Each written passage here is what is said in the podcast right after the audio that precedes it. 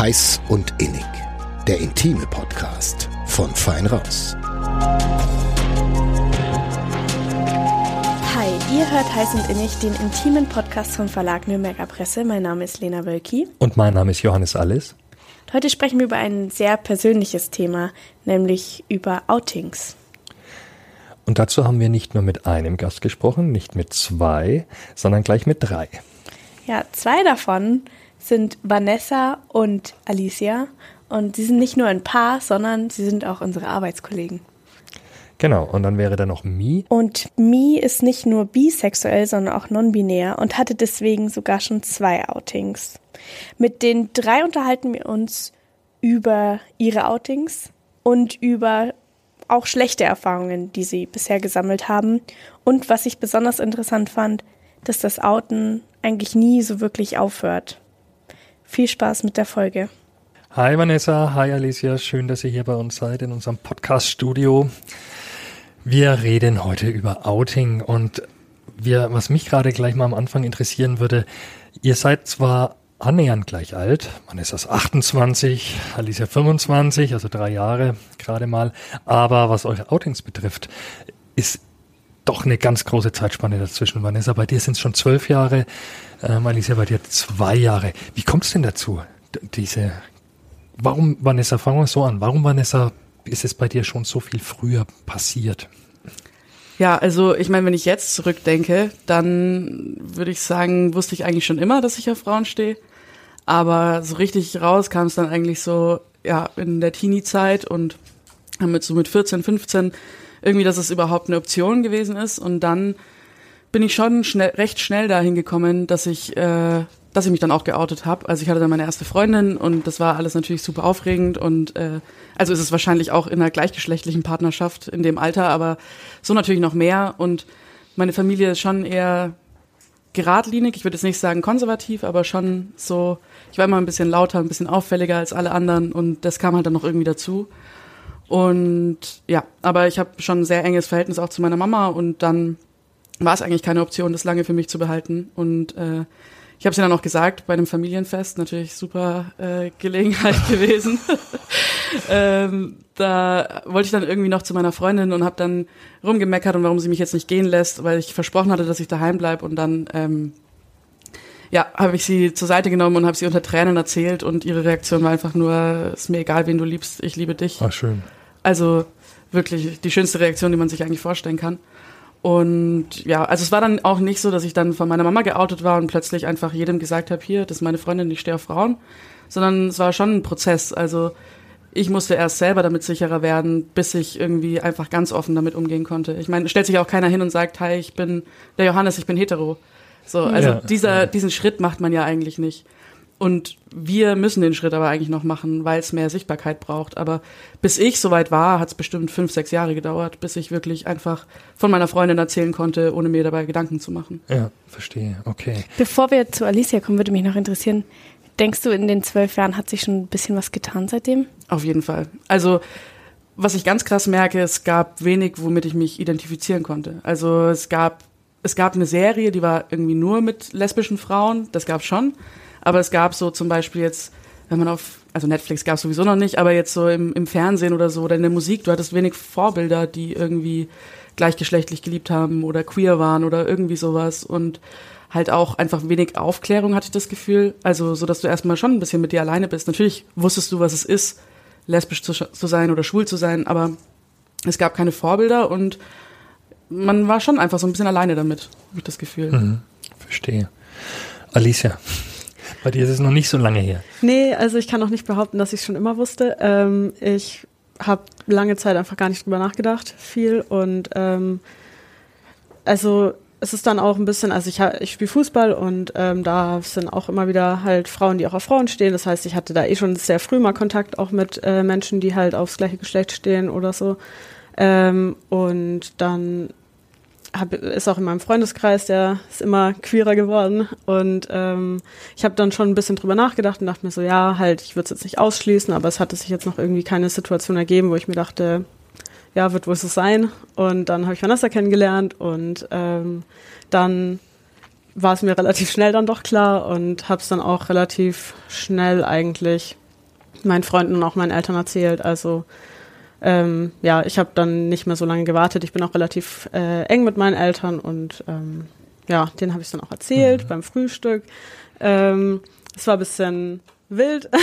Wild? ähm, also sie meinten einerseits, dass sie es jetzt nicht sehr überrascht, aber andererseits war es irgendwie doch dann am Anfang ein bisschen schwierig für sie. Also sie haben jetzt nicht irgendwie blöd reagiert, aber ja, sie haben einfach ein bisschen gebraucht, gebraucht bis sie ja. sich halt dran gewöhnt haben und so, aber es ist auch alles gut und halt voll normal jetzt für sie auch und so.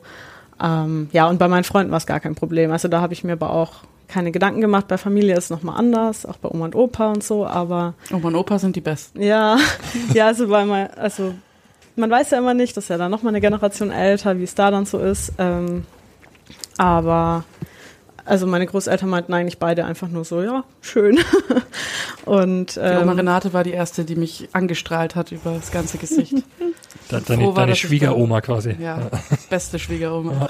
okay. Ja, das war wirklich sehr süß. Und ähm, ja, aber im Freundeskreis, da habe ich mir überhaupt gar keine Gedanken gemacht. Da war, ist, glaube ich, alles einfach schon weit genug, dass man und mein Freundeskreis offen genug, dass ich mir da keine Gedanken machen musste. Hast du eine Idee, warum deine Eltern am Anfang so einen kleinen Moment gebraucht haben? Mm, ja, das ist schwierig, weil ich weiß es, also ich verstehe es auch nicht so ganz. Ich glaube, das war einfach irgendwie so, es ist ja oft so, dass Leute sich denken, so ja, keine Ahnung, gibt's und ist alles gut und so, aber dann, wenn es dann irgendwie näher am eigenen Umfeld ist, dass man sich dann irgendwie doch es nicht so ganz vorstellen kann oder nicht so ganz drin ist oder so. Aber ich glaube, sie wissen es selber auch nicht so ganz genau und mhm. sie sind dann auch irgendwie dann doch schnell rumgekommen oder ja. Was ich schon ganz oft bei, bei Outing-Geschichten gehört habe, dass die erste Reaktion so war, wobei das jetzt mittlerweile alles auch ein bisschen anders geworden ist. Ähm, jetzt kriege ich ja gar keine Enkelkinder mehr. Ich habe gerade auch sofort dran gedacht. Also ich glaube, das war bei deinen Eltern jetzt nicht so das Ding. Nee, ich meine, es kann auch sein, dass es daran lag, dass ähm, ich jetzt vorher auch schon immer gesagt habe, dass ich jetzt nicht weiß, ob ich unbedingt Kinder haben möchte. Ähm, aber ich glaube, darüber haben meine Eltern jetzt gar nicht unbedingt nachgedacht. Mhm. Aber ich glaube, generell wird es vielleicht ein bisschen weniger, aber es ist trotzdem noch oft ein Gedanke. Ja, wobei jetzt auch ey, zu viele Freunde in meinem Alter, die denken sich, nee, ja. ich will keine Kinder, egal mit wem oder ich, mit wem nicht. Ja, und man hat ja auch so die Möglichkeit, also man kann ja auch adoptieren ja, oder eben. dann befruchten lassen oder wie auch immer. Ich ja. glaube, dass da teilweise tatsächlich oft nicht so viel vor sich geht in den Köpfen mhm. der Eltern oder so und dass das halt so ein Kurzschlussgedanke ist. Einfach mhm. so, ja, dann heißt es keine Enkelkinder. Aber das heißt es ja gar nicht. Mhm. Ja. Das klang jetzt gerade, vieles von dem, was ihr erzählt habt, klang, klang wirklich sehr entspannt und relaxed und cool war es eigentlich. Aber wahrscheinlich war es nicht immer so. Ne? Gab es gab's auch mal eine Reaktion, wo ihr euch gedacht habt, oh Mann, nee, darauf hätte ich jetzt gern verzichtet? Also ich muss sagen, dass ich finde generell in den zwölf Jahren, in denen ich jetzt so offen damit lebe, erstaunlich wenig. Also ich hatte irgendwie noch nie Probleme damit gefühlt. Ich glaube auch, dass ich recht selbstbewusst damit umgehe und einfach nicht so viel Angriffsfläche vielleicht auch lasse, keine Ahnung. Wobei man das ja eigentlich auch nicht sagen sollte, weil es gibt ja nichts zum Angreifen, mhm. theoretisch, also in einer ja. Traumvorstellung so. Ähm, ja, und tatsächlich war es dann eigentlich erst mit uns zusammen. Also so vor zwei Jahren dann, als wir relativ frisch zusammen waren, hatten wir so ein paar Begegnungen, die irgendwie nicht so cool waren. Aber jetzt auch nicht mit Leuten aus unserem Umfeld, sondern halt mhm. halt mit Fremden. Genau. Echt? Ja, da waren wir, das eine Mal waren wir in Erlangen auf einer Bank gesessen und haben irgendwie, haben uns gerade geküsst oder ich weiß gar nicht, saßen zumindest eng zusammen und dann kam eine leicht verrückte Person, keine Ahnung, irgend so eine Frau halt, die dann irgendwie ihren Kopf direkt vor uns gestreckt hat und gesagt hat, i, die ekelhaften Weiber und sowas und dann halt irgendwie von dann gezogen und irgendeiner, der uns in der Nürnberger Innenstadt gefragt haben, ob wir daheim dann die Schere machen oder wie das aussieht. Erst hat uns gefragt, wo das McDonalds ist und dann hat er uns gefragt, ob wir daheim die Schere machen. Ja, also halt sowas dann schon und ich weiß nicht, an mir perlt es relativ ab, muss ich sagen, aber mir hat so, und ich glaube an dir eigentlich auch, aber mir jetzt trotzdem halt so leid getan, weil Alicia ja da erst frisch irgendwie damit rausgegangen ist so und halt gesagt hat so ja das ist jetzt meine Freundin und deal with it so und das ist dann halt das war schon also das eine war ganz am Anfang und das ist dann schon so eine der ersten Erfahrungen die man irgendwie in der Öffentlichkeit macht. Krass. Ja ist jetzt nicht so also sollte es halt einfach nicht geben aber tatsächlich waren das auch so die einzigen Sachen die ich wirklich negativ erlebt habe. Mhm. ja und ich meine es ist also es ist halt scheiße natürlich, wenn das äh, einem irgendwie auf der Straße passiert und natürlich denkt man sich so, okay, halt was soll das, aber ich glaube, wenn das jetzt so in einem Umfeld gewesen wäre, wo man die Leute auch kennt und wo einem die wichtig sind, dann wäre das natürlich tausendmal schlimmer gewesen. Ja. Und so kann man dann halt sagen, ja, gut, halt dumme Menschen, aber wird man nie wieder sehen, so. Ich habe schon auch von einer Bekannten von mir von früher, die hat äh, sich auch irgendwann geoutet und die war Fu auch Fußball oder Handball oder irgendwas hat die gespielt und da war die eine dann so, ja, ich möchte jetzt nicht mehr mit ihr duschen. So, krass, okay. weil kann ja sein, dass sie mir was wegschaut. So Also das war vor ein paar Jahren, glaube ich, auch einfach ein großes Ding. Ja, wie verrückt auch, dass man dann sofort, dass die dann sofort davon ausgehen, ja, da muss derjenige aber auf mich stehen. ja, das finde ich auch super wild. Also ich meine, du gehst da auch nicht davon aus, dass jeder Mann, der dir begegnet, irgendwie auf dich steht, oder? Ja, Wenn ja, du ist irgendwie komische- bist. Krass. Ähm, ihr habt ja damals dann, oder damals von dem Jahr ungefähr, Ja. einen gemeinsamen Artikel geschrieben. Und vorher war mir nicht klar, dass ihr zusammen seid. Und dann habe ich den Artikel gelesen und ich fand den mega, mega gut. Wir packen euch den auch nochmal in die Show Notes. Ähm, was hat euch denn dazu bewogen, den zu schreiben? Also es ging um eure Coming-Outs und auch Genau. um euer Coming-Out als Paar sozusagen. Äh, ja, also wir haben uns auf der Arbeit kennengelernt. Also wir haben beide bei Nordbayern gearbeitet als äh, Werkstudis und äh, mitten während Corona kam es dann irgendwie so dazu, dass wir die einzigen waren, die immer im Büro waren, weil alle anderen im Homeoffice waren. Und ja, dann hat es irgendwie so angefangen und am Anfang hängt man es natürlich jetzt nicht an die große Glocke. Und ähm, irgendwann sind wir aber dann schon offen damit umgegangen, weil ein Geheimnis draus zu machen, finde ich einfach auch Quatsch. Ja, wir haben es eigentlich spontan entschieden vor einem Sommerfest. Von, von, einer Nordbayern.de. Sommerfeier, ja. Wir haben jetzt gesagt, wir gehen da jetzt als Paar hin. Ja. Und das war dann so. Ja. Und ähm, genau, der Artikel war eigentlich, ähm, also wir sind ja beide Volos. Und äh, bei mir nach dem Volokurs hatten wir dann noch ein paar Tage im Ressort Leben und ähm, sollten uns da irgendwie so Gedanken machen über Themen. Und ich finde halt generell, dass einfach äh, Sichtbarkeit und also nicht nur für die Queer Community, sondern generell für alle Gruppen abseits der homogenen Mehrheitsgesellschaft irgendwie äh, repräsentiert werden sollten. Und ähm, ja, habe mir dann eben irgendwie überlegt, was über queere Leute zu machen oder irgendwas für die für die äh, Community und dachte mir dann logischerweise bin ich ja selbst Teil davon und ich finde immer, also wenn es mir geht's so, wenn ich was lese von anderen Leuten und das was Persönliches ist, dann erreicht es mich meistens mehr als wenn man jetzt irgendwelche Leute fragt. Und das natürlich auch, aber so wenn wenn jemand wirklich was von sich teilt, finde ich das immer ich als Leserin finde das immer schön. Und ähm, ja, habe das dann vorgeschlagen und das hat auf sehr viel äh, Beim Redaktionsleiter auf große Resonanz. Johannes, alles. Genau.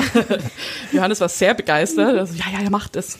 Und ich glaube auch, dass von dir sogar die Idee kam, dass man das so als Gespräch Ja, machen genau, könnte. Das stimmt. Irgendwie. Und Also als Zwiegespräch, ne, dass ihr euch beide über das Outing genau, unterhaltet. weil ich dann eben auch gesagt habe, also schon mit dem Aufhänger, dass sich eben in den zehn Jahren, die zwischen unseren Outings liegen, trotzdem viel getan hat, auch in der Gesellschaft und in Sachen Akzeptanz und so weiter. Und dann habe ich Alicia gefragt und die war so, ja, ja, machen wir, klar, kein Problem. und dann haben wir uns irgendwann rangemacht und es war gar nicht so einfach, haben wir festgestellt, weil man es ja irgendwie äh, Man redet halt nicht so miteinander so richtig. Genau, man redet ja nicht so, wie man schreibt und so. Und ähm, wir haben es dann tatsächlich versucht. Also es waren alles Gespräche, die wir wirklich schon so geführt haben. Und es war uns auch wichtig, das alles so reinzubringen und haben dann versucht, das so über WhatsApp-Nachrichten, die wir uns geschickt haben, praktisch nachzustellen. Ah, das wusste ich gar nicht. Das ist ja eine gute Idee. Dass wir halt, dass es trotzdem irgendwie so diese natürliche Kommunikation zwischen uns beiden ist. Man hat eine Konversation, aber man kann auch schreiben und dann macht man nicht so komische Sätze, wie wenn man redet manchmal und so. Deswegen haben wir uns dann dafür entschieden. Johannes musste nur ungefähr 300 Füllwörter rausmachen, die wir beim Schreiben benutzt haben. Ein bisschen unsicher. Aber Aber sonst, ja, genau. Also so kam das dann. Und Wie waren so die Reaktionen darauf? Also danach wussten es eigentlich alle. ähm, also wir haben mit negativen Reaktionen gerechnet. Wir haben ja bei Nordbayern auch Social Media Schichten gemacht. Das ist teilweise nicht so ein Spaß, vor allem bei äh, Themen, die jetzt nicht so beliebt sind in den, unter den Facebook-UserInnen. Ähm, aber wir haben eigentlich nur positives Feedback bekommen, auch auf also Facebook selbst, selbst sogar. auf Facebook. Ja, Das ist also ja wir- schon es- erstaunlich. Er wurde nicht so viel kommentiert, glaube ich, der Post, aber die Kommentare, die drunter waren, waren eigentlich alle positiv. Ich glaube, es war zwei, dreimal so, ja, und wen interessiert's? Ja. Aber ich finde, das ist jetzt an sich noch das harmloseste, was man sich so Das ist ja eigentlich das Beste, was passieren kann. Das ist schon, dass es für die Leute so normal ist. Offensichtlich, ja.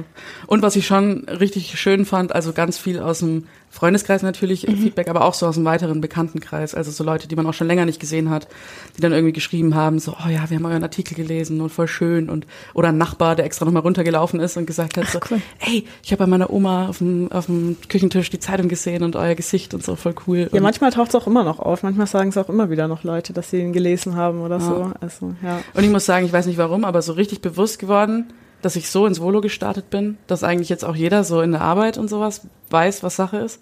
Ist mir erst ein paar Monate später irgendwie, dass ich mir dachte, krass, eigentlich habe ich ganz schön die Hose runtergelassen. So. Ja, das stimmt. Mutig, aber sehr mutig. Und also fand ich damals schon, habe ich dir auch gesagt. Und aber glaube ich, muss man momentan auch immer noch sein. Also diesen Mut zeigen. Ne?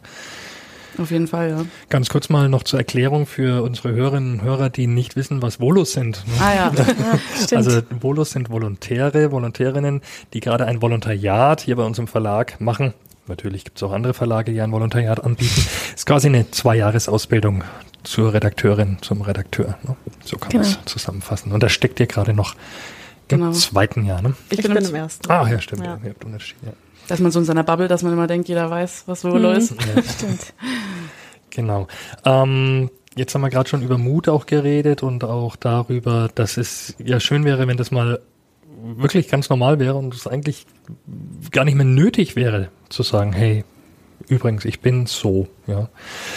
Wie weit sind wir denn davon noch entfernt? Ja, am schönsten wäre es natürlich, wenn man es einfach nicht mehr sagen müsste und einfach es egal wäre, weil es halt keinen Unterschied macht. Ähm, ich glaube, grundsätzlich macht es halt einfach für viele Leute trotzdem noch einen Unterschied und es ist halt noch nicht so normal angekommen, dass man, dass es einfach komplett egal ist. Ich glaube, dass wir da bestimmt irgendwann hinkommen und so, aber das ist halt gerade vor allem für, weiß ich nicht, Menschen, die in der Öffentlichkeit sind auch oder so oder überhaupt Menschen, die dann irgendwie die Möglichkeit haben, sich zu präsentieren oder halt einfach zu zeigen, dass sie da sind, ähm, es halt immer noch wichtig ist, dass man halt sich outet und halt irgendwie also ohne dass sich jemand da Druck machen sollte, sollte man natürlich nicht. Wenn man nicht bereit ist, dann muss man das auch niemandem erzählen. Ähm, aber es ist natürlich cool, wenn es einfach präsent ist und die Menschen merken, dass es halt einfach da ist und normal ist und es viele Menschen gibt, die halt nicht heterosexuell sind. Also ich erwische mich auch immer wieder dabei, wie ich eigentlich denke, wir sind schon so weit. Aber ich glaube, dass man zum Beispiel krass zwischen Land und Stadt mhm. ähm, unterscheiden muss. Also ich habe das Gefühl, gerade in größeren Städten ist man da viel weiter.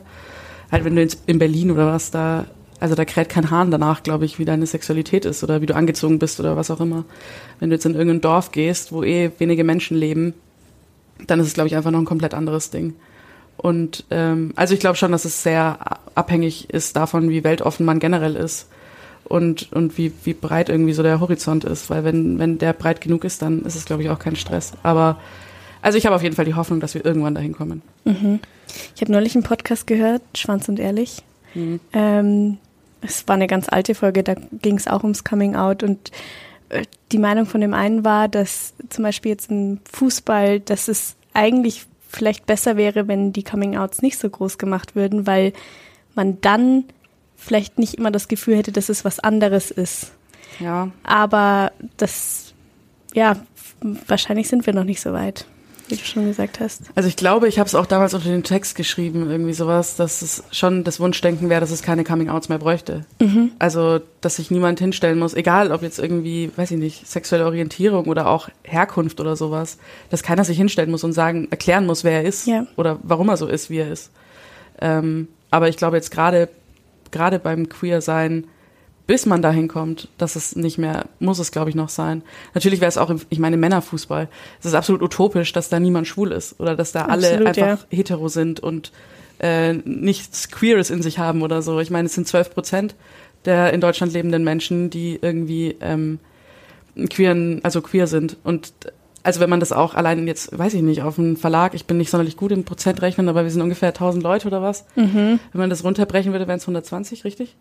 Theoretisch, ja. ja. äh, also so, ne, ist natürlich nur eine Statistik und so, keine Ahnung, aber so, es gibt, glaube ich, so viel mehr, als man eigentlich ja. auf den ersten Blick denkt. Und ähm, der Wunsch ist schon, dass man, wenn sich jetzt, keine Ahnung, 100 Leute im Profifußball zum Beispiel geoutet haben, dann wird es auch keine Nachricht mehr sein, mhm. wenn sich noch jemand outet. Aber bis man da hinkommt, das sind halt so Sachen, die einfach noch dauern. Ja, das ist halt auch der Punkt, was Vanessa vorhin gesagt hat, dass sie früher keine Vorbilder hatte. Ähm, Ja, dass stimmt. das halt im Fußball wahrscheinlich gerade auch noch ein wichtiger Punkt ist, weil wenn halt sich da mehrere größere Spieler outen würden und ähm, das bekannt ist, dass es mit Sicherheit auch ein Vorbild wäre für Männer, die irgendwie in unteren Ligen spielen oder auch natürlich andere Männer im Profifußball, dass du halt einfach Leute hast, die sich schon geoutet haben und das irgendwie dann hoffentlich okay verlaufen ist und so. Und ähm, dass es dadurch natürlich auch normaler wird. Das heißt, einerseits stimmt schon, dass man es halt jetzt auch nicht so dann eine krasse Schlagzeile sein sollte wahrscheinlich, weil das der ersten Person es natürlich immer noch schwieriger macht, ähm, sich dann zu outen. Aber grundsätzlich wäre es halt einfach ein großer Schritt, vor allem in diesem sehr heterosexuelle Männer dominierten Sport, dass man halt Vorbilder schafft. Ja. Ich meine, es geht jetzt nicht darum, für wen es schwieriger ist oder für wen es leichter ist, aber wenn man in die queere Szene guckt, denkt ihr, Coming Out sind für alle gleich schwer oder würdet ihr sagen, da gibt es Gruppen, für die es besonders schwer ist? Oder wie habt ihr euch gefühlt im Gegensatz zum Beispiel gleichgeschlechtliche Liebe zwischen Männern? Also Ja. ich bin der festen Überzeugung davon, dass es für uns leichter ist. Ich glaube auch, also ich glaube, schwule Männer haben es irgendwie schon einfach gesellschaftlich vom Blick, weil das dann irgendwie die Männlichkeit nimmt, wenn man, also so angeblich halt, Mhm. oder in, in den Augen von vielen oder, Oder unästhetisch ist, Ja. wird auch immer wieder gesagt. Oder so, ich will, also blöde Menschen, die sowas sagen, so ja, ich will zwei Männer nicht sehen, wie sie sich küssen. Und wenn sich zwei Frauen küssen, dann ist geil. So, Ja, das ist und halt- das ist halt immer noch in teilweise Mhm. in den Köpfen drin. ist halt der männliche Blick vielleicht auch noch, der es vielleicht noch irgendwie schöner findet, wenn sich zwei Frauen küssen, weil man sagt so, ich wäre gern dabei, so ist cool.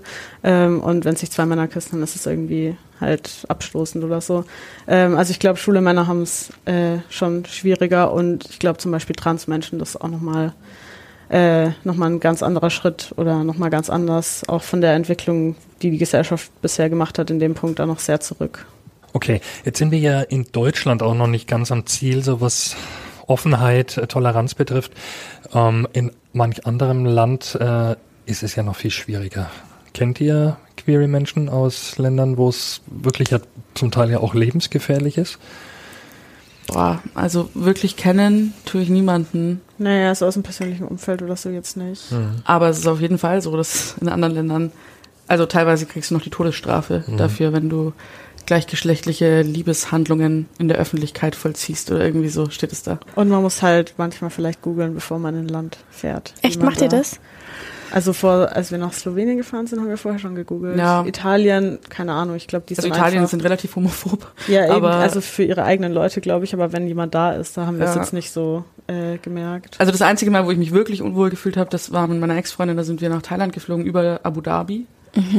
Und an dem Flughafen habe ich mich echt auch nicht getraut, irgendwie jetzt ihre Hand zu nehmen oder sowas. Weil, also ich meine, da hat niemand was gesagt oder gemacht, aber es war einfach so ein Grundgefühl, was sehr unbehaglich war. Und ich glaube auch gerade so in dem Bereich in arabischen Ländern und so ist es teilweise noch ziemlich schwierig. Und ähm, ich meine, vergleichsweise sind wir da in Deutschland super weit. Das ist halt immer die Frage, womit man sich vergleichen will. Mhm. Mit einer Welt, in der es einfach egal ist und äh, jeder sein kann, wie er will, oder mit einer Welt, äh, wo du halt hingerichtet wirst, wenn Mhm. du irgendwie äh, ja, homosexuell bist.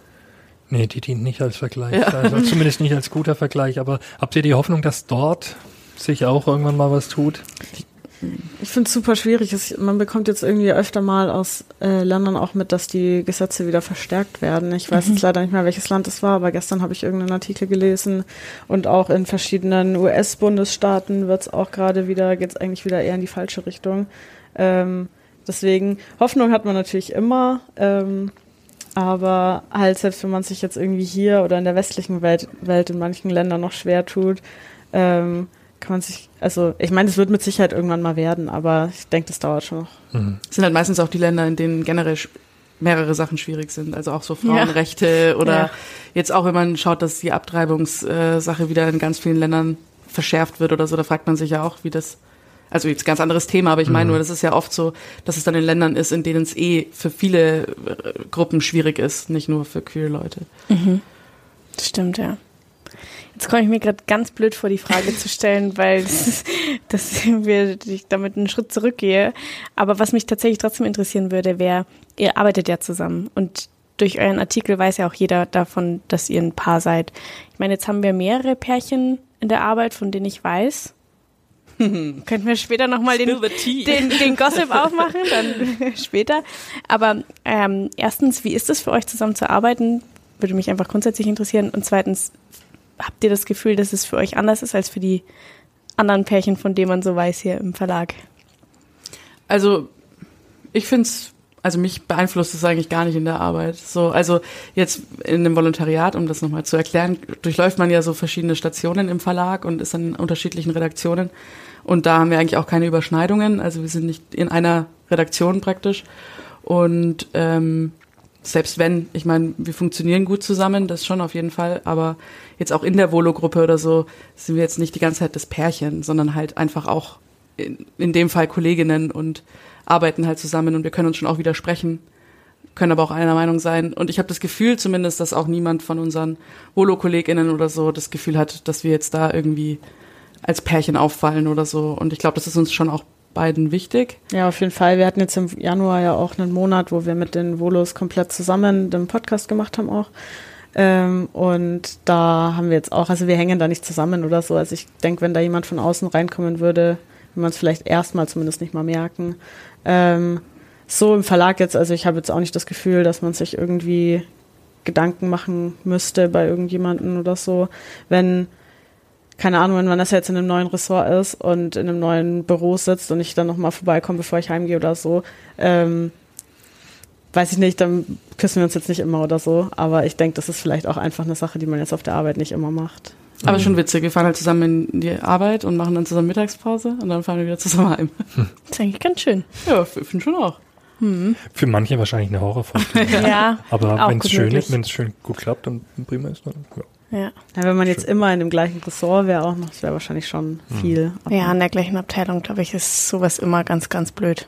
Dann wäre es, glaube ich, schon auch ein Ja. bisschen too much vielleicht irgendwann. auf aber so Fall. jetzt. Ich meine, da hat man auch schon hier im Verlag mitbekommen, dass das nicht immer alles so super endet, ne? Wenn man zu nah zusammenarbeitet. Hm. So wie überall wahrscheinlich. Ja, ja, denk ich denke ich auch. Ja. Ein Blick nochmal hier vor Ort äh, in euer Lebensumfeld. Ihr seid beide hier in Nürnberg zu Hause. Ähm, was passiert denn hier? Passiert hier genug? Wird hier genug getan von offizieller Seite aus? Also ich habe tatsächlich auch darüber schon mal einen Artikel geschrieben. Kannst du auch in die Show Notes packen. Mache ich sehr gerne. ähm, weil ich finde schon ganz cool. Also Nürnberg ist tatsächlich eine der deutschen Städte, die am meisten tut für die Queer Community. Also es gibt so einen Aktionsplan und da ist auch äh, in der Stadtverwaltung eine sehr umtriebige Person, die Christine Burmann, Christine Burmann, ähm, die sich super engagiert und, und sehr viel macht und ähm, da wurden praktisch so Ziele gesetzt, wie man die Queer Community unterstützen will, was man ihr bieten will. Und was ich eben auch vielleicht nochmal so zum Anfang, wo ich gesagt habe, ich habe mich sehr alleine gefühlt damals. Äh, es wird jetzt sowas angeboten wie so queere Nachmittage und Abende in Jugendzentren und aber auch irgendwie für queere Senioren Anlaufstellen in Heimen geboten, wo die sich hinwenden kann, können. Und ich habe das Gefühl, dass zum Beispiel alte Menschen oder ältere Menschen so eine Gruppe sind, die immer hinten überfallen, weil sich da keiner Gedanken Voll. macht. Dass die ja auch, und ich meine, nicht jeder ist in der Zeit geboren, wo er schon sich mit 16 outen konnte, so wie ich oder so. Und viele, weiß ich nicht, haben es vielleicht ihr ganzes Leben mit sich mitgetragen und sind dann mit 60 soweit oder mit 80 soweit dazu stehen zu können und haben aber dann niemanden vielleicht, mit dem sie reden können. Also ich finde es super wichtig, dass einfach so Anlaufstellen geboten werden, wo man hin kann, wenn man sich alleine fühlt. Und ich habe das Gefühl, dass da hier in Nürnberg schon auf jeden Fall was getan wird. Okay. Jetzt zum Abschluss würde ich gerne noch einen Blick auf, auf die Queer Community werfen.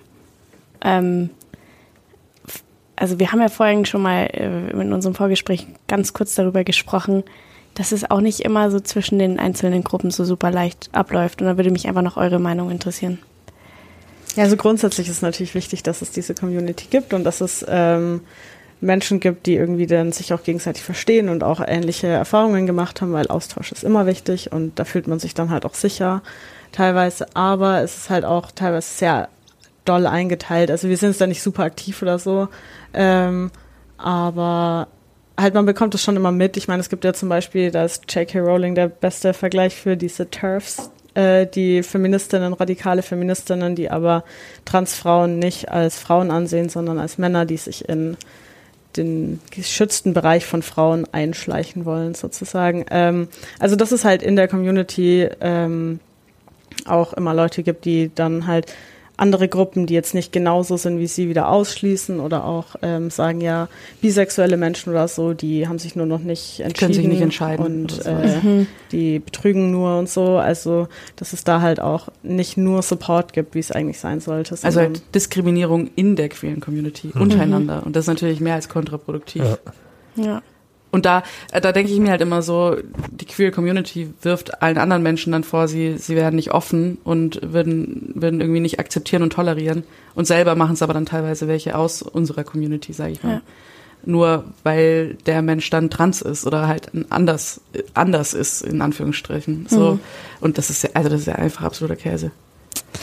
Also in vielen Bereichen noch viel zu tun. Ja, so kann man zusammenfassen. Jetzt wünsche ich euch noch einen schönen restlichen Arbeitstag Danke, danke, und vielen Dank, dass ihr vorbeigeschaut habt. War Ja, super danke spannend auch euch. danke euch. dass ihr das Thema aufgreift. Das ist super wichtig. Gerne. So, wir machen weiter und jetzt haben wir bei uns Mi.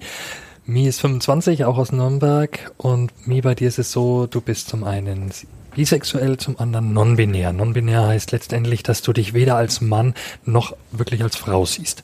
Ähm, erzähl uns doch mal bitte, wann dir das klar geworden ist. Also das mit dem Non-Binär, das war schon ähm, wesentlich später in meiner, naja, ähm, Outing- und queeren Karriere sozusagen. Äh, vielleicht mit 22, 23 habe ich da auch mal überlegt, wie ich das überhaupt belabeln möchte. Also mir war vorher schon klar, dass ich mich mit vielen Aspekten so von dem ähm, zugewiesenen Geschlecht, also von mit Weiblichkeit immer so ein bisschen unwohl gefühlt habe, aber ich konnte halt nicht genau sagen, warum. Das ist mir immer so ein bisschen auch aufgestoßen. Zum Beispiel auch, wenn Leute zu mir gesagt haben, ja, du damals als Schülerin oder du als werdende Frau und so. Und das, da hat es bei mir immer gleich schon so ein Konfliktgefühl gegeben von, das passt irgendwie nicht. Wann war dann für dich der Moment, dass du es erkannt hast und vor allem auch, wie lange hat es dann gedauert, bis du dich auch geoutet hast als non-binär? Also ich denke, dass mir das wirklich klar war, vielleicht Anfang 20, aber eher schon so in Mitte 20 gehend. Es hat schon eine Weile gedauert. Und vor allem, dass ich das mit ähm, mehreren Leuten besprochen habe, das hat dann auch nochmal sozusagen eine Inkubationszeit gehabt, blöd formuliert. Ich habe als erstes mit meiner ähm, jetzigen Partnerin darüber gesprochen. Damals waren wir nur befreundet, jetzt sind wir inzwischen zusammen. Also sie war da auch immer so die Person, mit der ich über sowas gesprochen habe. Und da habe ich dann erstmal so ausprobiert, wie formuliere ich das für mich und womit fühle ich mich wohl. Und dann habe ich das ähm, schon erstmal FreundInnen viel erzählt, wo ich erstmal wusste, okay, die sind in dem Thema schon mal irgendwie drin und haben dann auch schon so ein gewisses Grundverständnis. Ich habe auch tatsächlich versucht, das meinen Eltern zu vermitteln. Und ähm, also das Sexualitätsthema haben sie auf alle Fälle verstanden. Das war was, wovon sie schon gehört hatten. Mhm. Äh, das mit dem Nicht-Binär-Sein oder Non-Binär-Sein, das, äh, da stoße ich immer noch auf viel Unverständnis. Jetzt gar nicht arg böse gemeint, aber es ist schon etwas schwieriger. Also auch dieses Outing von spezifisch bei Gender-Identitäten finde ich im Familienkreis äh, wesentlich schwieriger tatsächlich als das mit der Sexualität. Also zum Beispiel bei meiner ähm, Tante, meinem Onkel, die sind jetzt auch in ihren 70ern. Das bräuchte ich da gar nicht versuchen, weil da muss ich mich halt hinsetzen und sagen, okay, ich halte jetzt erstmal einen 30-Minuten-Vortrag über Gender-Theorie und dann versteht ihr vielleicht, was ich meine. Und ähm, so im Outing, im Freundes- und tatsächlich auch im Arbeitsfeld, das mache ich auch erst seit kurzem, seit auch das Thema wirklich, wirklich bei Leuten auf dem Schirm ist. Dass ich das auch mal anspreche, wenn ich halt möchte, dass sie mich jetzt nicht irgendwie als Mitarbeiterin oder so ansprechen. Wahrscheinlich sehen dich dann die Personen, bei denen du dich da hingehend noch nicht geoutet hast, dann wahrscheinlich eher als Frau, nehme ich mal an. Ne? Du wirkst eher feminin jetzt. Ist es so? Ja, auf alle Fälle. Also ich werfe das ja auch niemandem vor. Also ich meine, da ähm, kommt man ja auch von selber meistens nicht so drauf. Es ist, ähm, ich weiß auch nicht, also mit, dem, mit der Präsentation von Gender ist es ja auch immer ein bisschen schwieriger. Es, man kann halt irgendwie versuchen, androgyner zu wirken. Also ich, für mich jetzt, wie ich generell so aufgestellt bin, wäre es schwer, sehr männlich zu wirken, glaube ich. Und das wäre dann ja auch nicht so richtig der Punkt, an den ich so hin will. Ähm, das ist, finde ich, bei nicht-binären Menschen immer, immer se- sowieso sehr schwer, wie man präsentieren möchte, weil so eine wirklich neutrale Art, das zu machen, gibt's nicht. Außer man mixt vielleicht so ein bisschen, dass man sagt, okay, das sind eher so maskuline Marker, irgendwie vielleicht kurze Haare, obwohl das natürlich auch inzwischen schon ein bisschen offener ist.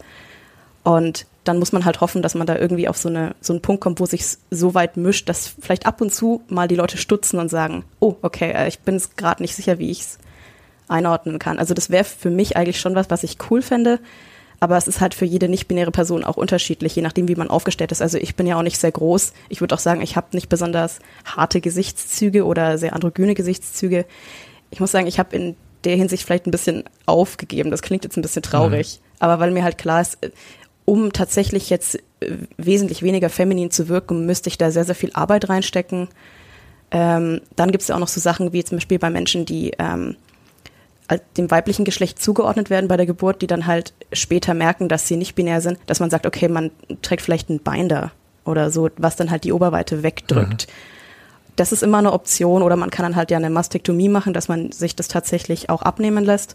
Das ist sehr endgültig, finde ich. Das ist, war jetzt für mich, mich nie so auf dem Schirm. Und auch das mit dem Binder, das sind so Sachen, das muss jeder für sich selbst entscheiden. Das ist ja tatsächlich auch teilweise, wenn man das sehr, sehr viel macht und da auch irgendwie eine falsche Größe trägt, kann das auch gesundheitsschädlich wirken. Mhm. Deswegen muss man da mal ein bisschen aufpassen und sich erstmal ein bisschen informieren. Das ist dann eine Entscheidung, wo ich gesagt habe, das ist es mir eigentlich nicht wert. Also diese, diese Unbequemheit, nur um dann vielleicht so einen halben Marker von Femininität bei mir selber mhm. wegzunehmen. Mhm.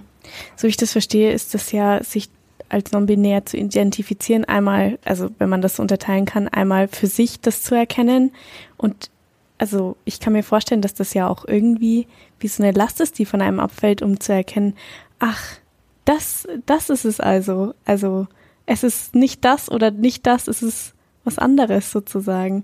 Aber dann auch noch praktisch im zweiten Teil, wie man dann auf andere Leute wirkt.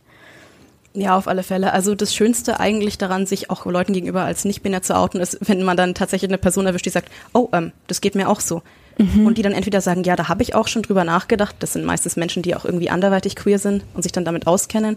Und dann hat man eben so ein Verbundenheit, äh, Verbundheitsgefühl, dass man sagt, ja, cool, dann, da ist es jemand, der, der versteht das wirklich, dem muss ich das gar nicht so richtig erklären. Mhm. Und dann aber manchmal findet man auch Leute, die dann sagen, hm, also ich habe auch immer manchmal das Gefühl, ich passe nicht so ganz in meine Geschlechterrolle rein. Irgendwie ist da was. Und mhm. dann ist es, macht man mit denen zusammen auch irgendwie so ein bisschen die Erfahrung, wenn die dann mit einem darüber reden. Das ist auch immer sehr schön. Und das ist dann auch so ein bisschen so ein netter Nebeneffekt vom Outing, auch so auf einem Gender-Spektrum, ja. den ich sehr, sehr cool finde. Ja, mit, mit Alicia und Vanessa haben wir darüber gesprochen, dass es zumindest für Vanessa, als bevor sie sich geoutet hat, nicht so wirklich viele Vorbilder gab. Aber das ändert sich jetzt zum Glück auch immer mehr, auch in der Welt von non-binär sozusagen. Ähm, würdest du dann sagen, dass jedes Outing wichtig ist oder würdest du sagen, eigentlich ist es Privatsache, ähm, es sollte nicht so wichtig sein, wie ich mich selber sehe, sozusagen, für andere Leute? Ganz schwere Frage. Also ich habe tatsächlich viele nicht-binäre Menschen getroffen, die gesagt haben, okay, das ist eher so was Privateres, vor allem weil man da noch eben viel erklären muss, weil es ja auch ganz viel zu tun hat mit, wie fühle ich mich, äh, wie interagiere ich mit meiner eigenen Persönlichkeit sozusagen, wie, wie schaue ich auf mich selbst.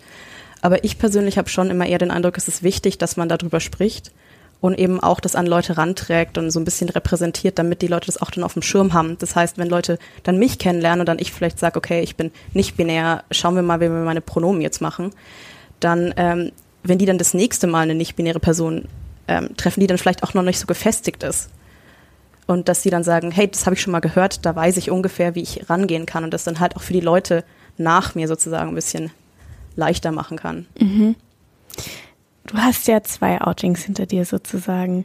Wann hast du dann gemerkt, ähm, dass du ähm, bisexuell bist und wie lief da das Outing ab? Du hast schon ein bisschen was erzählt, aber vielleicht kannst du noch mal ein bisschen mehr erzählen. Also das war ähm, ein sehr, also auch mir selbst gegenüber ein sehr langes Outing sozusagen. Also ich habe schon seit ich ein Teenager war, so seit ich 14, 15 war, immer mal wieder überlegt, hm, irgendwie ist da vielleicht was, aber ich konnte es immer mir gegenüber selbst nicht so benennen. Das hat tatsächlich auch tatsächlich vier Jahre oder so gedauert, bis ich gesagt habe, ja, ähm, ich finde tatsächlich auch Frauen attraktiv und ich kann mir da was vorstellen. Und ähm, da hat es auch viel Input von anderen Menschen aus der queeren Community gebraucht, die halt für mich da waren und die gesagt haben, okay, ich bin diesen Weg irgendwie schon gegangen. Das, das hat sich für mich so und so angefühlt. Wie ist denn das bei dir? Also bei mir war das war ein sehr äh, verkopftes Outing tatsächlich. Also ich war nicht so, okay, ich fühle mich jetzt so und jetzt, jetzt weiß ich's, jetzt ist der Knoten aufgegangen, sondern ich saß wirklich da und habe das sehr lange auseinanderklabüstert, auch mit anderen Leuten. Da war so, hm, ich bin mir gar nicht so sicher. Es gibt ja vielleicht auch sogar so ein paar Parallelen zum non-binären Sein sozusagen, weil es ist ja nicht so ganz eindeutig sozusagen, okay, ich bin lesbisch oder äh, ähm, vielleicht ist das auch ein Teil davon oder ein Grund dafür, dass es länger dauert vielleicht, oder? Bei mir persönlich auf alle Fälle. Ich würde das jetzt nicht für alle Leute veranschlagen wollen, Ja. die sich als irgendwie bisexuell oder pansexuell poly irgendwie identifizieren. Aber wenn man halt so diese Option hat, okay, aber ich finde ja auch Männer immer noch attraktiv, dann hat es das für mich schwerer gemacht zu sagen, okay, vielleicht ist da tatsächlich sozusagen äh, irgendwas im Busch. Und ähm, beim Nicht-Binär-Sein ist es ja ähnlich. Also das stimmt schon. Ich glaube, wenn ich gesagt hätte, okay, ich bin jetzt tatsächlich ähm, binär-trans, vielleicht hätte, hätte sich das früher bemerkbar gemacht. Aber das kann ich natürlich jetzt nicht so ganz. Äh, Mhm, das ist hypothetisch, ja. das ist hypothetisch, ja. Und ich will auch immer nicht, dass man sagt, okay, sozusagen Bisexualität und auch das Nicht-Binär-Sein, dadurch, dass das so nichts Halbes und nichts Ganzes ist, dass es das irgendwie schwerer machen würde. Also so möchte ich nicht, dass es rüberkommt, weil ich habe immer das Gefühl, so sehen das viele Leute. Das ist halt immer so halbwegs zwischen dann eben straight und nicht, also gar nicht straight wäre, dass es da irgendwie so angesiedelt wäre. Oder dass es irgendwie zwischen Cis-Sein und Trans-Sein angesiedelt wäre. Und das ist ja auch nicht so. Also es ist halt schon was Separates, Eigenes. Es gibt klar Faktoren, die das ein bisschen schwerer machen, das zu identifizieren, weil es halt sehr schwammig ist. Also vor allem bei Gender-Sachen. Mhm. Du hast vorhin erwähnt, dass es dir geholfen hat, ähm, mit Menschen aus der queeren Szene darüber reden zu können. Was rätst du denn jungen Menschen, die diese Kontakte nicht haben und sich fragen, hey, wer bin ich eigentlich? Uff, das ist sehr, sehr schwer. Ähm, also ein anderer Anlaufpunkt für mich damals war tatsächlich auch das Internet, weil das in Deutschland eben damals auch noch nicht so verbreitet war. Also es sind jetzt ja auch schon ein paar Jährchen. Auch, dass ich überhaupt mit diesen äh, Theorien zu Gender und wie man sich dann identifizieren kann, ähm, in Kontakt gekommen bin. Ich weiß nicht, ob das heutzutage noch so gültig ist, würde ich sagen, weil sich halt das Internet jetzt auch in der Zeit absolut verändert hat. Äh, Ist schwierig, auf alle Fälle. Also, wenn man keine Kontakte in die queere Szene hat, das macht es schon wesentlich, wesentlich schwerer. Deswegen ist es ja auch so wichtig, dass man sagt, okay, ähm, ich bin da auch ehrlich mit Leuten, denen ich begegne und bin sozusagen auch eine Anlaufstelle und mache da den Kontakt auf. Hm. Vielleicht auch, ich, ich denke jetzt einfach mal laut, ähm, Sachen auszuprobieren einfach und dann zu merken, hey, das ist, das ist was, womit ich mich gut fühle und das ist vielleicht was, womit ich mich nicht gut fühle. Also sich sozusagen ranzutasten, wenn man merkt, okay, irgendwas, irgendwas ist in mir sozusagen. Ja, also ich bin auch ein großer Fan davon, dass man auch sagt, okay, ich kann jetzt auch einfach mal ein Label für mich ausprobieren, ob das jetzt Sexualität oder Gender betrifft und einfach mal gucken, wie ich mich auch erstmal vielleicht bei mir selbst oder auch bei sehr vertrauten Personen damit fühle. Weil das ist ja auch immer nicht eine endgültige Entscheidung. Man kann ja auch immer wieder vorwärts und rückwärts und ein bisschen gucken, was dann für einen passt. Also ich kenne auch Menschen, die sich erst als bisexuell geoutet haben und dann als was anderes oder tatsächlich auch damit angefangen und gesagt haben, ich bin entweder schwul oder ich bin lesbisch und dann gesagt haben, nee, Moment, also da ist doch irgendwie ein bisexuelles Element auch da. Hm.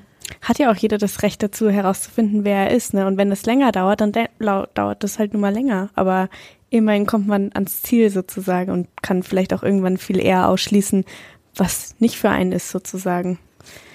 Ähm, aber ich glaube, da braucht es wahrscheinlich auch noch mehr Offenheit, den Leuten zuzugestehen, dass das auch eine Reise ist zu sich selber wahrscheinlich. Wenn man das jetzt mal ganz aufgeblasen sagen möchte, die Reise zu sich selber. Oder halt, ihr wisst, was ich meine. Ja. Mm, Hast du bei deinen beiden Coming-Outs, bist du auch auf Ablehnung gestoßen? Äh, ja, auf alle Fälle. Also eher tatsächlich bei Sexualität, weil das dann trotzdem auch noch was ist, was ich jetzt eher sag, auch zu Leuten, die ich einfach in einem anderen Kontext treffe, also auch mal auf einem Barabend oder so. Also das ist was, das ist trotzdem noch mal schneller vermittelt, vor allem auch, weil ich ja ähm, eine Partnerin habe und das heißt, da ist praktisch auch jetzt nicht der Druck da, das zu sagen, aber es kommt halt dann irgendwie mal auf ein Gespräch. Das heißt, ich oute mich ja eigentlich konstant immer wieder. Es ist ja auch nicht so, dass ich so ein Outing habe und es ist dann einmal durch und dann hat man es geschafft, sozusagen. Ich mache einmal, ich ähm, mal einen Banner, auf dem steht, ich bin übrigens bisexuell. Und dann wissen es alle, die, denen ich je begegne, sondern das ist ja eigentlich, Outing ist immer ein andauernder Prozess. Und ich bin auch schon auf Ablehnung gestoßen, jetzt glücklicherweise nie auf irgendwie extreme Ablehnung. Ich bin viel auf Unverständnis gestoßen, auch bei der Sexualitätsfrage. Also auch im Familienkreis. Ähm, meine Tante zum Beispiel ist da nicht, aber das ist auch einfach das Alter, die ist da nicht mehr so ganz hinterhergekommen und der musste ich das irgendwie drei, dreimal mehrmals in so längeren Gesprächen vermitteln, hey, so schaut's eigentlich aus. Und bei der Gender-Sache stößt man auf viel Unverständnis und Ablehnung würde ich es jetzt gar nicht nennen, aber schon, ähm, sagen wir mal, eine sehr negativ kolorierte Unverständnis. Wo dann jemand sagt, ja, bist du dir aber da irgendwie sicher, das ist ja irgendwie, das ist ja so schwammig, das ist ja irgendwie nix und ach komm, jetzt, jetzt hab dich nicht so. Das mhm. kommt tatsächlich häufiger und das kommt halt bei so Sexualitätssachen heutzutage eigentlich nicht mehr. Also mhm. in meiner Erfahrung glücklicherweise. Aber es ist schon so ein, ja komm, jetzt habe ich halt gesagt, ja, Mitarbeiterin oder also jetzt nicht in einem tatsächlichen Arbeitskontext, aber jetzt nur mal als Beispiel. Oder jetzt habe ich halt ein weiblich gegendertes Wort für dich verwendet. Ist doch jetzt nicht so schlimm. Für mich ist es so. Für mich schaust du ja äh, weiblich aus. Mhm. Also es muss ja passen. Das ist aber, das ist, das ist ja eine ganz komische Argumentation eigentlich, oder? Also was, was hat das Gefühl von demjenigen damit zu tun? Also, aber sowas passiert dann scheinbar schon öfter. Das oder? passiert schon, ja.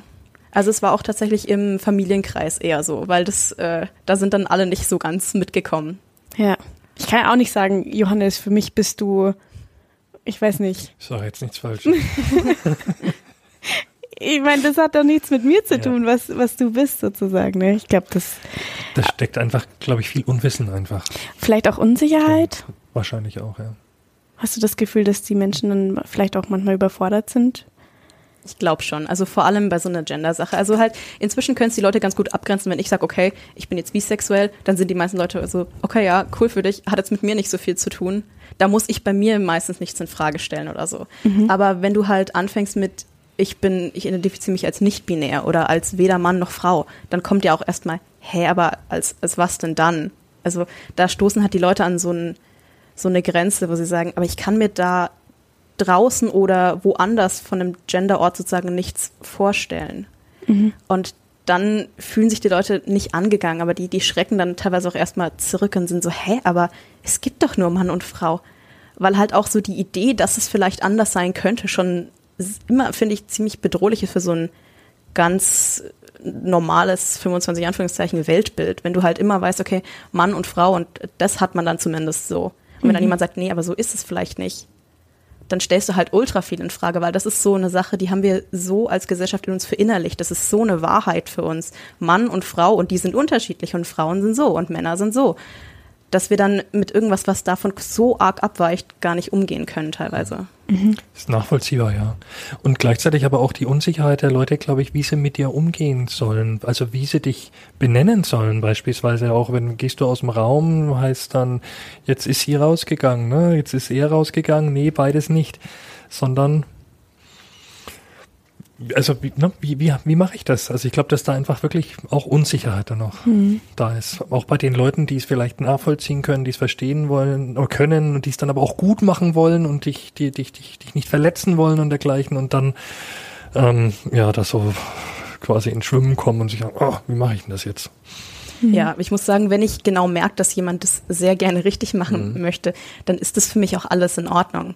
Also dann sage ich auch nicht, jetzt hast du aber einmal falsches Pronomen verwendet, jetzt hast du einmal doch eine weibliche Form für mich erwendet, total gemein von dir. Sondern sage ich, ich weiß genau, dass äh, die Person das jetzt gut machen möchte und das macht für mich auch schon total viel wett. Und das ist auch ein bisschen komisch bei mir, aber ich habe das Gefühl, wenn ich mich Leuten gegenüber oute und dann denen aber sage, okay, aber du kannst trotzdem weibliche Pronomen für mich verwenden, einfach aus einer Ermangelung von, was macht man im Deutschen jetzt mhm, eigentlich? Aus Alternativen, ja. Ja, weil halt im Englischen hast du das schöne they, them und das kannst du irgendwie für viele Leute verwenden und im Deutschen musst du halt mit künstlichen Pronomen, Anführungszeichen, anfangen oder Neopronomen, wie das ja heißt.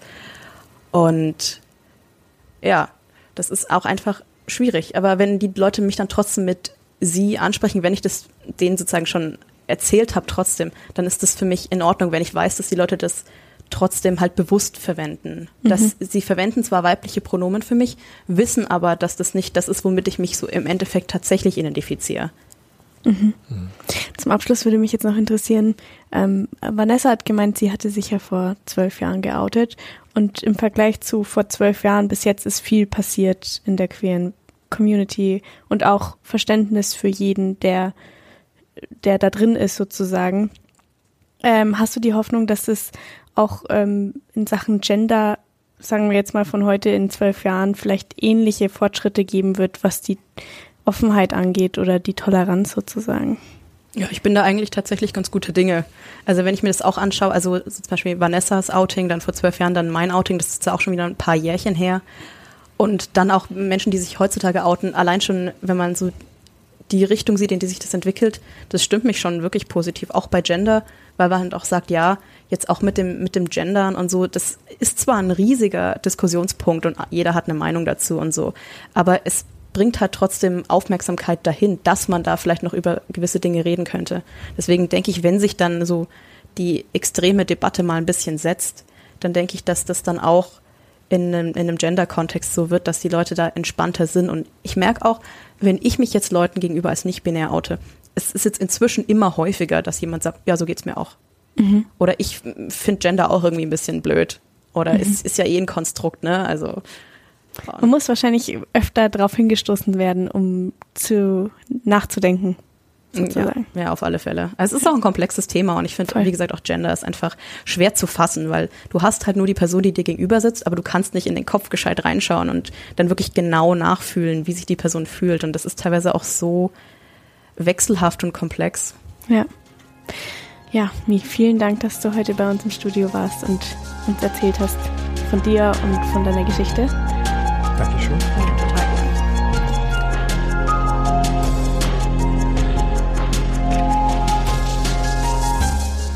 Mehr zu heiß und innig bei Feinraus und nordbayern.de.